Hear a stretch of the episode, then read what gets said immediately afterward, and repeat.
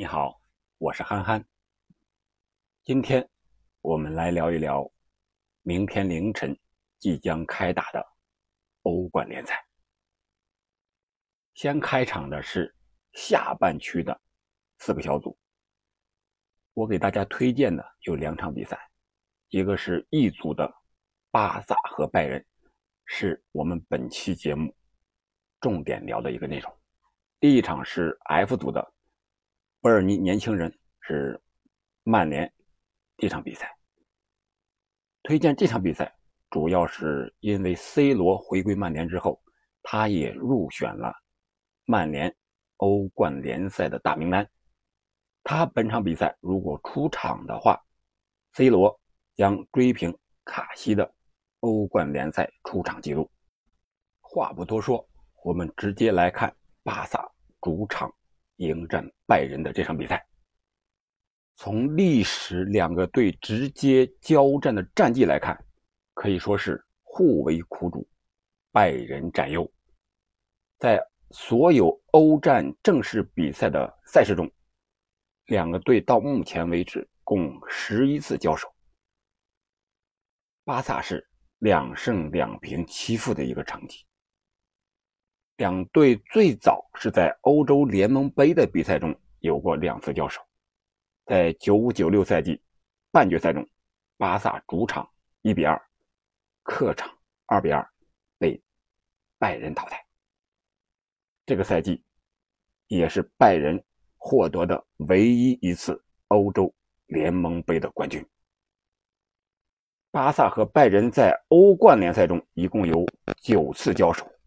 其中是巴萨两胜一平六负的一个成绩，可以说完全处于下风。不过有意思的是，两个队谁要是胜利了，那谁就会夺得本赛季杯赛的一个冠军。包括刚才拜仁夺得联盟杯冠军的那个九五九六赛季，也是有这么一个规律。两队首次在欧冠中交手是九八到九九赛季，当时在小组赛中，巴萨主场一比二，客场零比一，遭到了拜仁的双杀。同样，那个赛季，拜仁也杀进了欧冠的决赛，在决赛中是被曼联在最后时刻给绝杀了，靠的是贝克汉姆的两个角球。被索尔斯克亚和谢林汉姆打进了，这个我当时看了以后非常的激动，也喜欢上了拜仁和曼联这样的球队。在零八到零九赛季的欧冠四分之一决赛中呢，巴萨是主场四比零，客场一比一淘汰了拜仁。那个赛季，巴萨也夺得了冠军。在二零一二到一三赛季，也是半决赛中。巴萨主场零比三，客场零比四，遭到了拜仁的双杀。拜仁在这个赛季也最终夺得了欧冠的冠军。在一四到一五赛季欧冠半决赛中，巴萨主场三比零，客场二比三淘汰了拜仁。巴萨最终也是夺得了冠军。拜仁最后一次和巴萨交手就是上个赛季欧冠四分之一淘汰赛。由于疫情是单场淘汰，拜仁单场就是八比二战胜了巴萨，可以说这个惨案也给巴萨留下了非常沉重的一个阴影。两个队的新仇旧怨都有了。这个赛季最终也是拜仁夺得了冠军。在欧冠的历史中，拜仁是取得了六场胜利，巴萨只有两场胜利，还有两场平局。可以说，拜仁的胜率已经超过了六成，而巴萨还不到百分之二十。可以说，拜仁是巴萨在欧战中最不愿意遇到的一个球队。从另一个角度说呢，也可能是最愿意遇到的一个球队。为什么？因为如果谁战胜了对方，谁在本赛季就有可能获得欧冠的冠军。谁不想夺冠呢？也许他们也在。算这样一个玄学类的一个定律吧。这是欧冠交战的历史，在欧冠首轮两个队的历史战绩来看呢，拜仁是近十八个欧冠客场取得了十四胜四平的不败战绩，这也是欧冠历史最长的客场的一个记录。拜仁还有一项记录，就是连续欧冠揭幕战十七场的胜利，这也是目前欧冠的记录。在这十七场比赛中，拜仁是打进了四十二球，只丢了两球，可见他的攻击力有多么的恐怖，他的防守能力又是有多么的强大。而巴萨在最近的二十二次欧战首战中，也取得了十七胜五平的不败战绩，这是欧冠首轮历史战绩来看。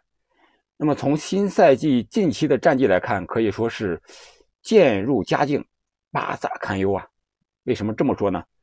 巴萨上一场比赛在西甲是主场二比一战胜了赫塔费，近三场西甲联赛是两胜一平，近十场比赛是七胜一平两负，在近三场西甲联赛中是打进了七球，丢了四球，可以说巴萨在梅西离队之后的表现。还是非常可以的，转型也是比较成功的，但是堪忧的是什么呢？堪忧的是巴萨三场比赛丢了四个球的这个防守能力还是有点偏弱了。拜仁近十场比赛是五胜两平三负，特别是近五场保持了全胜，总共是打进了二十七球，只丢了四个球。拜仁的攻击力太强了。巴萨目前的这个防守能力，能不能经得住拜仁攻击群，特别是莱万领先的这个攻击群的攻击，是一个大问号的一个地方。从目前两个队的阵容来看呢，巴萨有多名球员受伤，比如说法蒂啊、登贝莱呀、阿圭罗呀、啊布雷斯维特呀，都是因伤缺席的。啊，锋线上仅有德佩和德容可用。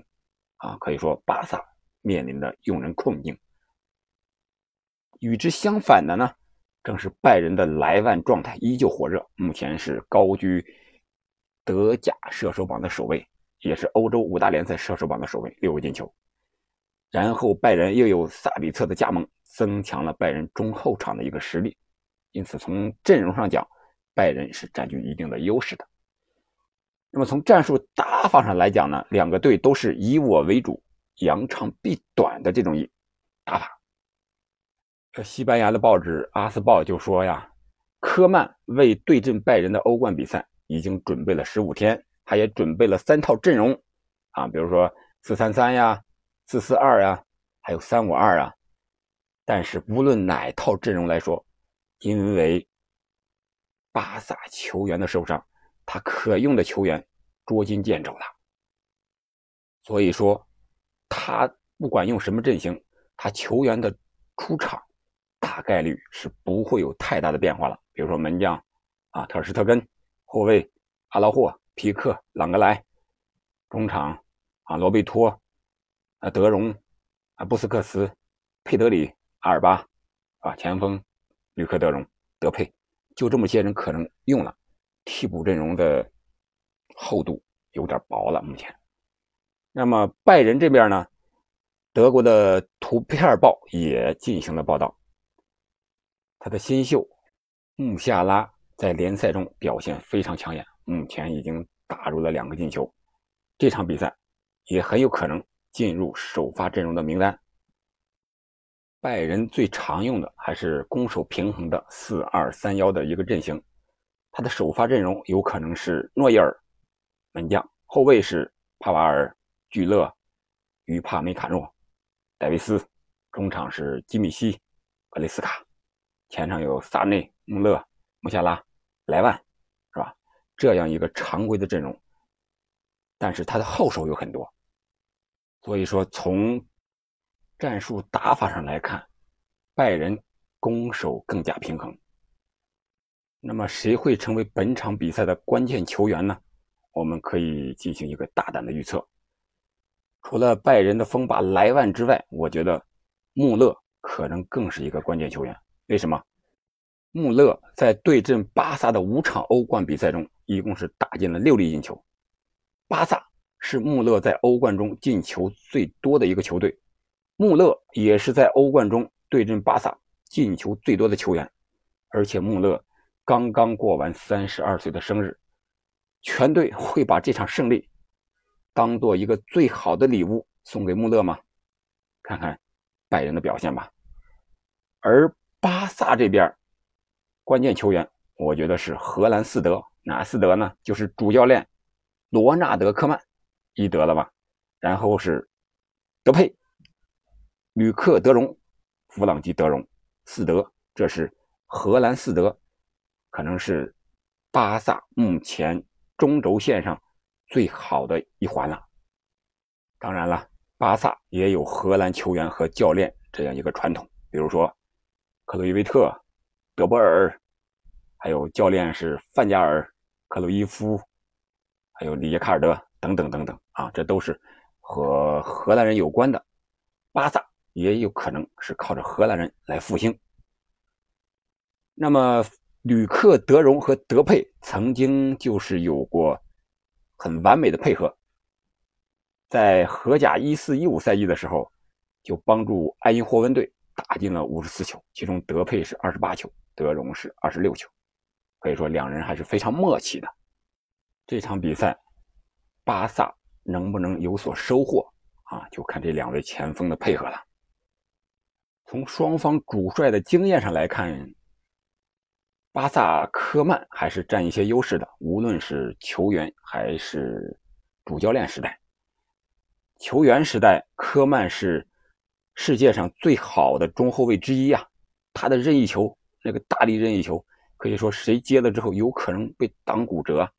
他在巴萨达到了他职业生涯的巅峰，获得过四次西班牙联赛的冠军，也获得过欧洲冠军杯的冠军和欧洲超级杯的冠军，可以说是大名鼎鼎的一个球员。